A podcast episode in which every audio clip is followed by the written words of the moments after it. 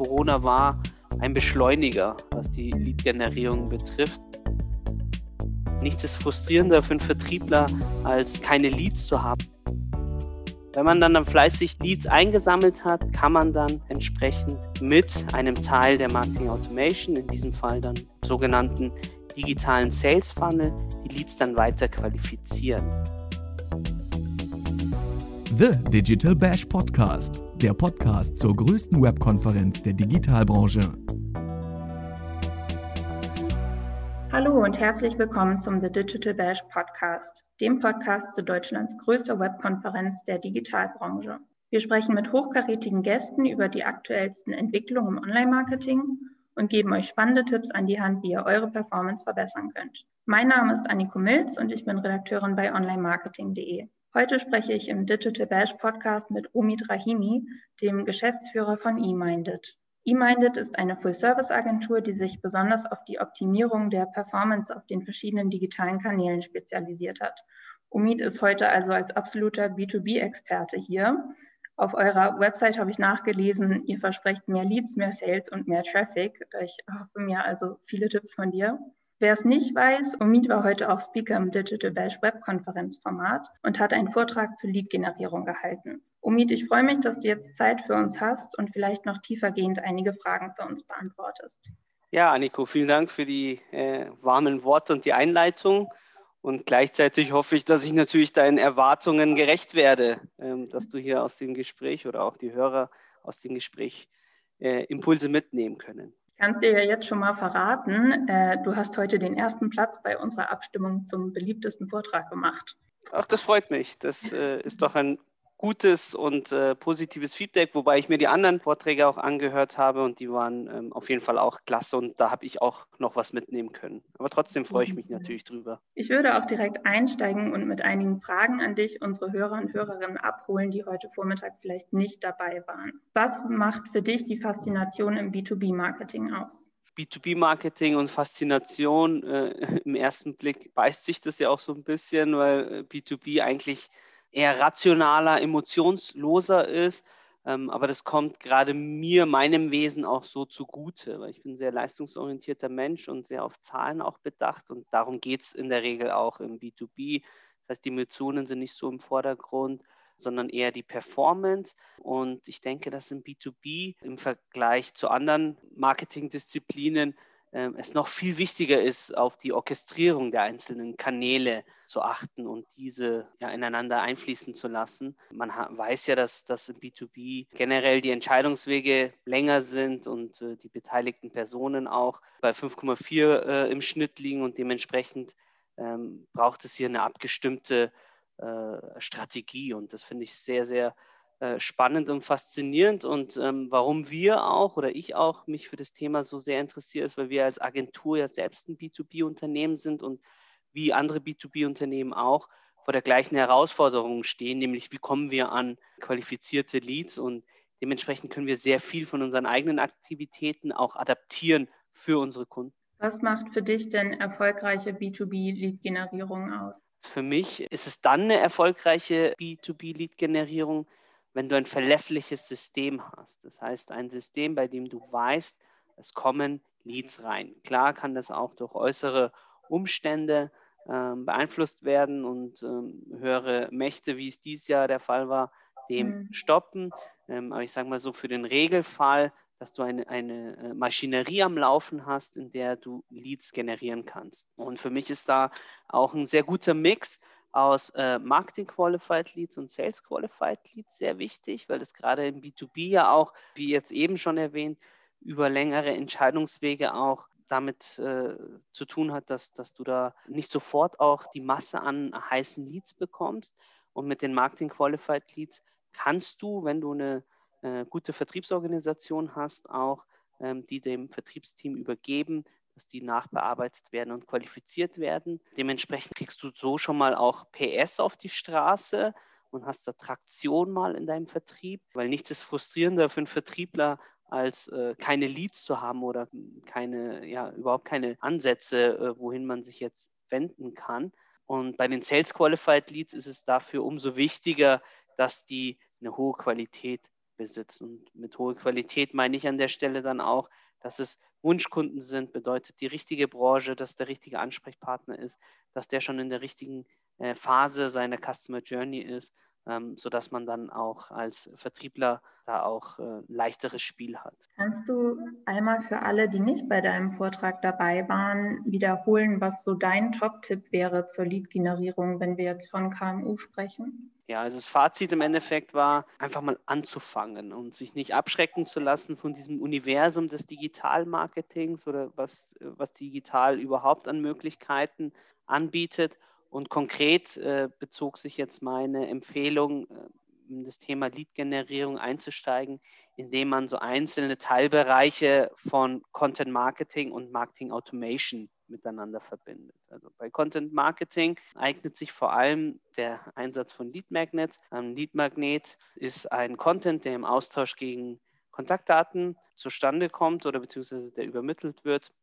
Beispiele dafür sind zum Beispiel äh, ein E-Book oder White Paper, ähm, bei dem ich dann auch oft die Frage bekomme, äh, funktioniert das dann noch überhaupt, äh, E-Books und White Paper, ähm, wo ich klar sagen kann, ja, es funktioniert ähm, und man muss es äh, wahrscheinlich dann einfach auch zeitgemäßer anmalen und äh, das dann Guide oder Cheat Sheet nehmen. Aber kommen wir zurück, es bleibt ein Lead-Magnet und wenn man den ähm, ausgearbeitet hat, da ist es auch sehr wichtig, dass man den, ähm, ich ja vorhin auch über Wunschkunden äh, gesprochen habe, den auf den Wunschkunden auch abgestimmt ähm, ausarbeitet, sodass der Wunschkunde auch einen äh, entsprechenden Mehrwert dadurch zieht. Also ähm, die Basis für so ein Lead-Magnet ist, ähm, ist die Ausarbeitung einer Buyer-Persona und ähm, das ist dann entsprechend auch so ähm, der, ja, der Punkt, bei dem dann Erfolg und Misserfolg äh, entschieden wird. Und wenn man diesen Lead-Magnet dann an, äh, an der Hand hat, geht es dann darum,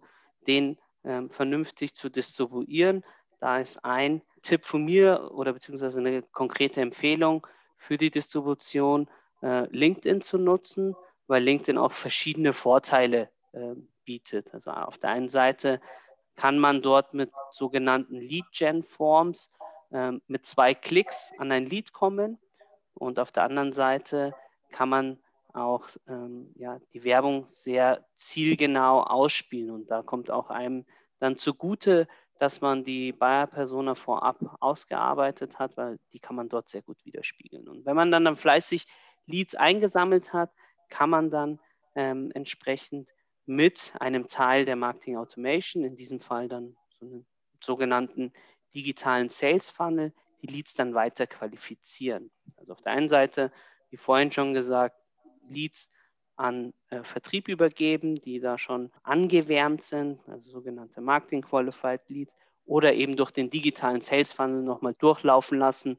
Ähm, das sind automatisierte E-Mails oder ein digitaler Sales Funnel äh, besteht im Endeffekt aus automatisierten E-Mails, ähm, die dann äh, die Aufgabe haben, den Lead nochmal äh, heißer zu machen und äh, am Ende dann zu einem Sales Qualified Leads auch zu wandeln.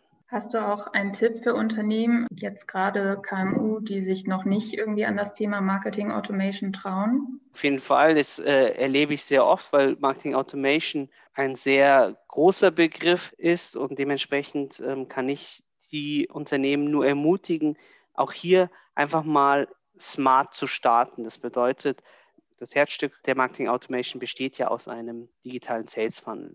Ähm, also sprich automatisierten E-Mails. Und es gibt ganz viele Newsletter-Tools hier auch auf dem deutschen Markt, die das ermöglichen, äh, eine automatisierte E-Mail-Strecke aufzusetzen. Und äh, mit dem Thema würde ich auch erstmal beginnen, ohne mich da jetzt großartig zu verkünsteln und äh, große Strategien und wenn dann Thematiken ähm, einzubauen. Dementsprechend glaube ich, ist hier auch einfach mal das Tun gefragt, anzupacken und zu lernen und es dann weiterzuentwickeln.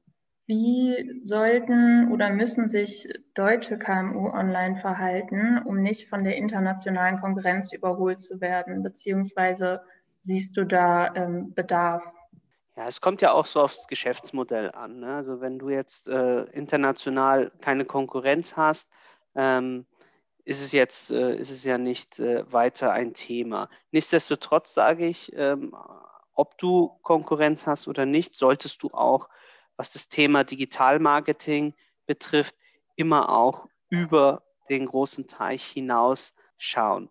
Denn ein Fakt ist äh, definitiv, dass die USA, das ist das Land, äh, was ich damit meine, in puncto Marketing oder Digital-Marketing-Trends uns immer etwas voraus ist. Und auch wir als Agentur ähm, haben hier auf jeden Fall auch ähm, immer den Blick nach, äh, in die USA und schauen, was gibt es da aktuell für Trends, was machen andere B2B-Agenturen, was können wir von denen lernen. Und ähm, ja, das wäre auch eine Empfehlung äh, von mir auf der einen Seite. Auf der anderen Seite ist es gerade im internationalen Umfeld wichtig oder überhaupt wichtig, mit seinen Daten auch ähm, ja, sorgfältig umzugehen. Und äh, dementsprechend finde ich, dass Basis für eine erfolgreiche Digitalisierung oder von erfolgreichen Digitalmarketing auch in den Daten liegt und man versuchen sollte, alles zu messen, was man messen kann. Und äh, das erlebe ich eben sehr oft, dass das oft äh, wenn überhaupt, dann E-Mail-Anfragen oder Kontaktanfragen gemessen werden. Aber man kann so vieles mehr messen. Also es wären theoretisch auch Telefonanfragen möglich zu messen oder auch ähm, das Verhalten der User auf der Website mit Heatmaps. Ähm, also ich denke, da ist auch ein KMU nicht im Nachteil, weil es die Möglichkeiten gibt und auch einsetzbar ist, auch bezahlbar ist. Ähm, man muss halt sich ranmachen und sich das entsprechend auch zunutze machen und einen Fokus drauf haben. Jetzt war das vergangene oder fast vergangene Jahr ja anders als andere. Wie würdest du sagen, hat Covid-19 B2B-Unternehmen hinsichtlich ihrer digitalen Lead-Generierung beeinflusst? Also in dem Zusammenhang kann ich ein Wort wählen, was ich selber jetzt äh, vielleicht auch nicht so günstig äh, finde, aber es ist halt einfach die Wahrheit, denn hm, Corona war ein Beschleuniger, was die mhm. Lead-Generierung betrifft. Ich glaube, es ist bekannt, dass, äh, dass viele Messen ausgefallen sind ähm, und ein Großteil von B2B-Unternehmen da ein, ein, Kanal weggebrochen ist, auf den sie sonst auch gesetzt haben. Also ich habe jüngst erst mit einem Unternehmen gesprochen, ähm, was äh, durch Messeauftritte, die nicht stattgefunden haben, 1,5 Millionen Euro jetzt nicht äh, ähm, verplanen konnten dieses mhm. Jahr und jetzt äh, ähm, ich will nicht sagen verzweifelt, sondern schon auch dann jetzt nach, nach Möglichkeiten ähm, suchen, wie, wie sie das Geld sinnvoll ein, ein ausgeben können. Und dementsprechend ist auch dem Letzten ist jetzt bewusst, dass ähm, Lead-Generierung über digitale Kanäle wichtig ist. Und ich sehe das auch gar nicht so sehr als Konkurrenz zu ähm, Messen oder anderen Offline-Kanälen, sondern ich denke, dass äh, vor allem eine sehr sinnvolle äh, Alternative bzw. Ergänzung sein kann. Ähm, also viel mehr eine Ergänzung.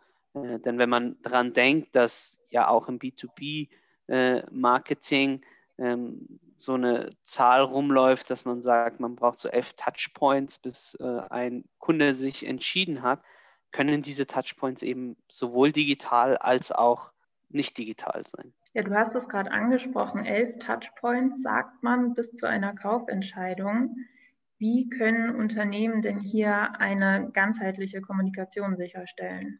Wie gesagt, bei den Touchpoints ist das eben online und offline gedacht. Und für mich ist wichtig, dass diese einzelnen Marketingaktivitäten ähm, aufeinander abgestimmt sind. Also ich will das mal an einem Beispiel verdeutlichen. Für mich ist so jeder einzelne Marketingkanal, egal ob off oder online, wie ein Musikinstrument. Und ähm, wenn es ein gutes Musikstück werden soll und das Orchester ähm, ja gut klingt, müssen die äh, einzelnen Instrumente aufeinander abgestimmt sein. Und in einem guten Orchester brauchst du immer auch einen Dirigenten. Das heißt, ähm, es braucht mindestens eine Person, äh, einen Verantwortlichen, der den Überblick über gesamte Marketing hat und da das Big Picture auch im Auge hält. Üblicherweise ist es bei KMUs eine Person, die sowohl On- und Offline-Aktivitäten ähm, macht. Selbst da erlebe ich da, dass, ähm, dass man ähm, ja, zweierlei Strategien oder unterschiedliche Strategien in der On- und Offline-Welt fahrt und dementsprechend sollte man sich das nochmal vor Augen halten und äh, wissen, dass man, egal ob man offline oder online ähm, agiert, da einheitlich ähm, und ganzheitlich auftreten sollte. Das ist ein super spannendes Beispiel, finde ich. KMU, die jetzt auf der Suche nach einer geeigneten Software sind, um zu starten. Hast du da einen Tipp für die? Auf jeden Fall. Es ist nämlich meine äh, Lieblingsdiskussion, was die Software betrifft, weil es, ich erlebe, dass das oft dann äh, der Showstopper ist in den Einstieg der Marketing Automation, weil man sich da sehr viele Gedanken macht und wenn man über Marketing Automation spricht und diskutiert, ist man sehr schnell immer auch bei HubSpot oder den anderen Größen und Marktgiganten. Und wenn man sich dann mal anguckt, was die für Preise aufrufen, ist das halt für KMUs entsprechend schon auch ähm, ja, schwierig da einzusteigen, ähm, mhm. wenn man jetzt da nicht äh, ähm, schon entsprechend das Rückgrat mitbringt. Und dementsprechend finde ich diese ganze Diskussion um die Software auch ähm, fast schon überflüssig, weil wir haben uns bei unserer Agentur die erste Automation, also sprich diesen ersten E-Mail-Funnel für 0 Euro gebaut und haben da ähm, zwei Tools einfach miteinander verknüpft. Also das eine war Zapier. Das ist so ein Tool, was Workarounds bauen kann und offene Schnittstellen miteinander verknüpft. Und auf der anderen Seite haben wir ein Newsletter-Tool äh, genutzt. Das war jetzt in unserem Beispiel Clever Reach. Es gibt aber, wie ich vorhin schon sagte, auch im deutschen Markt äh, eine Menge andere gute Tools, die das ermöglichen, automatisierte E-Mail-Ketten äh, zu spielen. Und ähm, in Kombination mit den beiden äh, Tools waren die erste Automation von uns äh, für 0 Euro. Das wurde dann recht schnell auch kostenpflichtig, ähm, keine Frage. Allerdings haben sich hier die Kosten auch dann im Endstadium ähm, auf 50 Euro pro Monat belaufen. Also das heißt auch alles, was man sonst auch verkraften kann. Und dann mhm. gibt es auch die Lösung für die, die jetzt schon über diesen Punkt hinaus sind. Also sie sagen, okay, ja, das habe ich schon und ich will jetzt aber den nächsten Schritt geben immer noch was zwischen HubSpot und dem selbstgebastelten. Da ist so mein Preferred Tool oder meine Empfehlung jetzt, äh, was ich guten Gewissens aussprechen kann, das Tool Friendly IS. Das ist ein Startup aus der Schweiz und ähm, die machen das alles äh, ähm, ja, ähnlich wie HubSpot. Das heißt, der funktionale Umfang ist recht nah dran, mit dem einzigen Unterschied, dass das halt dort schon ab 99 Euro losgeht und ähm, die Preispakete sich auch nicht von den Funktionen ähm, unterscheiden. Das ist ja auch so ein, was, was mir ein Dorn im Auge ist bei anderen Toolanbietern, dass du in den äh, einzelnen Preispaketen unterschiedliche Funktionen hast. Hier hast du immer die gleichen Funktionen und äh, der Preis ändert sich nur, wenn du mehr Leads oder mehr Adressen im Umlauf hast. Zusammengefasst für mich eben eher eine Frage von, von, von der Strategie, von dem Hirnschmalz, den man hier einfließen lässt in das Thema Marketing Automation. Und die Software sollte ähm, eher nachgelagert kommen und nicht jetzt der, der Bremser sein für die Thematik. Während deines Vortrags heute Vormittag hatten die Teilnehmenden ja immer die Möglichkeit, Fragen zu stellen. Einige davon hast du schon beantwortet, ähm, andere haben wir gesammelt und ich würde jetzt gerne noch Antworten von dir auf die Fragen hören. Sehr gerne. Die erste Frage ist, ist es aufgrund der DSGVO rechtlich erlaubt, diejenigen nochmal in einem Sales Funnel per E-Mail zu kontaktieren, die ein White Paper heruntergeladen haben? Das ist dann erlaubt, wenn du die äh, Erlaubnis dir einholst. Und die kannst du dir zweierlei einholen. Also der eine Punkt ist, wenn du jetzt beispielsweise das Ganze über LinkedIn machst, dass du da entsprechend auch den Datenschutzhinweis mit reinpackst. Und ähm, dann ist es laut LinkedIn, also ich kann hier auch keine Rechtsberatung ähm, tätigen, aber laut LinkedIn Support, so haben wir uns abgesprochen, ist es auch ähm, DSGVO-konform wenn äh, der Lead sich dann da einträgt, weil er seine grundsätzliche Zustimmung und Verifizierung ja auch schon mit der Registrierung in seinem Account gegeben hat. Das ist jetzt mal das für LinkedIn. Und ansonsten, wenn du jetzt deine Lead-Distribution über andere Kanäle, wie zum Beispiel deine Website tätigst, dann ist es bei uns natürlich so, dass vorab ein ähm, Double Opt-in-Prozess läuft, bevor derjenige dann seinen Content bekommt, sodass wir dann auch nachher den Lead weiter bearbeiten können. Also ähm, da haben wir schon ein Auge drauf und das empfehle ich auch gerade in der ähm, heutigen Zeit, ähm, wo das Thema DSGVO mhm. ja sehr sensibel äh, betrachtet wird, auch sich da entsprechend auch so, so abzusichern. Die zweite Frage ist, an welchem Punkt im Lead Nurturing Funnel sind die Abbruchquoten am höchsten und direkt daran anschließend, was unternehmt ihr bzw. kann man unternehmen, um diese Zahlen zu verbessern? Wichtiger Punkt, weil ähm, die Abbruchquoten, das hatte ich ja heute Vormittag auch gezeigt, die sinken bei uns beispielsweise oder steigen, muss man ja viel besser sagen, mhm. bei uns ab dem Moment, in dem wir unser Angebot präsentieren. Und das ist auch völlig okay. Ähm, es hängt davon ab, wie du deinen Funnel entsprechend auch einsetzen möchtest, welche Ziele du damit verfolgst. Es gibt ja auch für einen E-Mail-Funnel verschiedene Strategien. Ähm, gibt auch eine sogenannte Good Guy-Strategie, ähnlich wie Newsletter, in dem du einfach nur regelmäßig, also nicht News, sondern äh, Tipps dann teilst da wird deine Abbruchquote niedrig sein. Dann kriegst du die raus, die wahrscheinlich irgendwann zu viel haben, weil sie zu viel Content haben oder ihnen jetzt schon weitergeholfen worden ist. In unserem Fall wird es immer auch so sein, dass du ab dem Moment, äh, in dem du pitcht, und das ist bei uns eben nach den ersten drei E-Mails, in dem wir auch noch den Good Guy, sage ich mal, spielen, und ab E-Mail 4 pitchen wir dann, weil wir wollen ja auch unser Angebot an den Mann bringen. Das ist ja nicht so, dass wir das alles nur aus karitativen Zwecken machen, muss, so ehrlich muss man ja auch sein. Ähm, und ab dem Moment, den wir pitchen, also sprich bei uns sind es dann E-Mail 4, 5 und 6, sind da dann die Abbruchquoten höher als vorher. Allerdings immer noch alles im Rahmen des Erträglichen. Also ähm, da gibt es auch äh, Schlimmeres, was ich gesehen habe. Die Frage, wie wir damit umgehen. Also es ist wie, wie im äh, E-Mail-Marketing oder im sonstigen Marketing auch dass wir schon auch versuchen, mit verschiedenen Testings entgegenzuwirken. Nichtsdestotrotz wird es immer so sein, dass wenn du das als Ziel hast, dein Produkt an den Mann zu bringen, sich da dann die Spreu vom Weizen trennt. Also das heißt, diejenigen, die bis dahin rein an Informationen interessiert waren, die verabschieden sich ab dem Moment und die anderen, die jetzt immer noch mit an deine Unternehmen, an deine Dienstleistung interessiert sind, bleiben da. Und in unserem Fall passt es auch. Also wir haben hier schon auch immer wieder getestet, auch was die Öffnungsrate betrifft, versucht hier nachzujustieren. Beispielsweise schicken wir auch E-Mails automatisiert raus, wenn die erste E-Mail nicht geöffnet wird, schicken wir nochmal eine Alternative äh, raus mit einem anderen Betreff, um so die Öffnungsrate vorab schon mal auch zu steigern. Ansonsten, was die Abbruchquote betrifft, ähm, kriegen wir hier keine, äh, keine großen Prozentpunkte mehr raus durch den Inhalt der E-Mail, weil, wie gesagt, ähm, es geht dann um die Entscheidung, kaufe ich jetzt oder kaufe ich nicht.